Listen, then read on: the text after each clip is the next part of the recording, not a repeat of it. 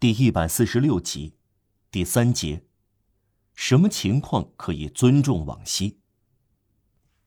修道生活像西班牙和西藏存在的那样，对文明是一种肺病，它将生命戛然而止。很简单，它使人口减少。进入修道院等于阉割，它在欧洲成为祸害。此外，还要加上对良心司空见惯的戕害，强迫许愿修行，依附于修道院的封建制，将家庭过剩的成员投入修道生活的长子制。上文所说的凶残行为，地牢、进口奸言、头脑封死，多少不幸的智慧因终身许愿而被打入地牢，穿上道袍，心灵被活生生埋葬。个人的折磨，还要加上民族的衰落。不管你是谁，面对道袍和面纱这两样人为的失依，你会感到发抖。但在十九世纪中期，在某些方面、某些地方，修行的思想竟不顾哲学和进步，继续盛行，还在招募苦修者的怪现象，此刻使文明世界惊讶。陈旧的机构顽固地延续下去。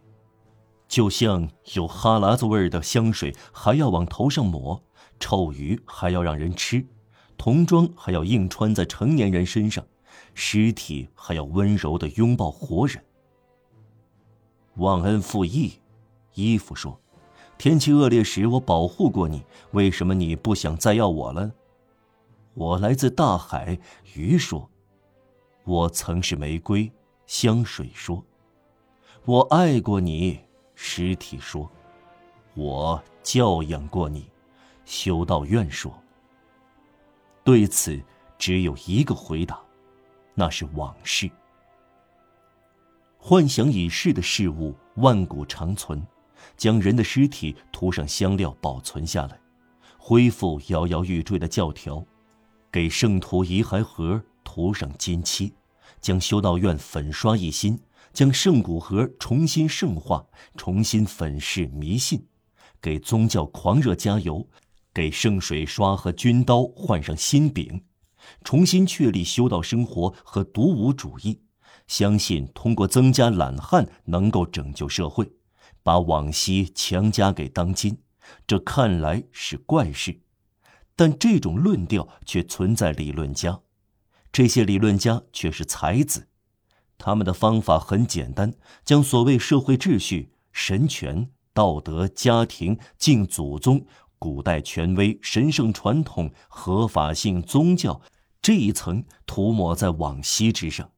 他们一面走一面叫：“瞧啊，拿去吧，正直的人。”这种逻辑古人已经熟知，古罗马长卜僧运用过。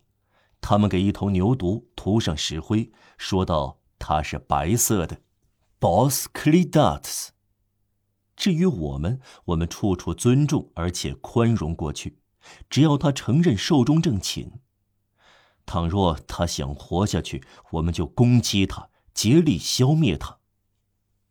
迷信、虔诚、伪善、偏见，这些幽灵尽管成了幽灵，却坚持活着。虽化为青烟，却张牙舞爪，必须紧抱住他们，向他们开战，绝不停息，因为注定要永远同幽灵搏斗，这是人类的一种命运。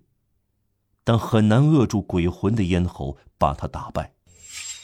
十九世纪中叶，法国的一座修道院，就是对抗阳光的一大群猫头鹰。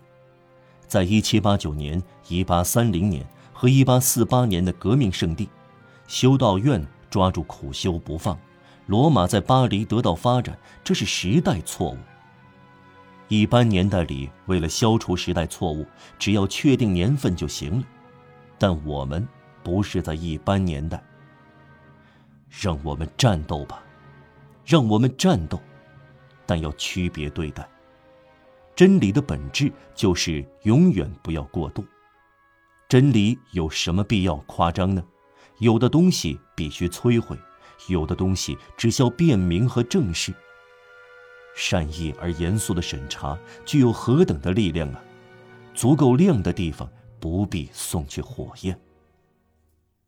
因此，既然已是十九世纪，各国人民在亚洲和欧洲，在印度和土耳其，一般来说，他们都反对出家苦修。说起修道院，就等于说沼泽。沼泽中易于腐烂，是显而易见的。停止不动有碍健康，物质发酵传染热病，使人孱弱。修行的人递增，给埃及造成创伤。这些国家的苦行僧、和尚、隐修士、隐修女、僧人、苦修士大量繁殖，如蚁如蛆，想起来就令人胆寒。话虽如此，宗教问题依然存在。这个问题有一些神秘的、近乎可怕的方面，请允许我们注视一下。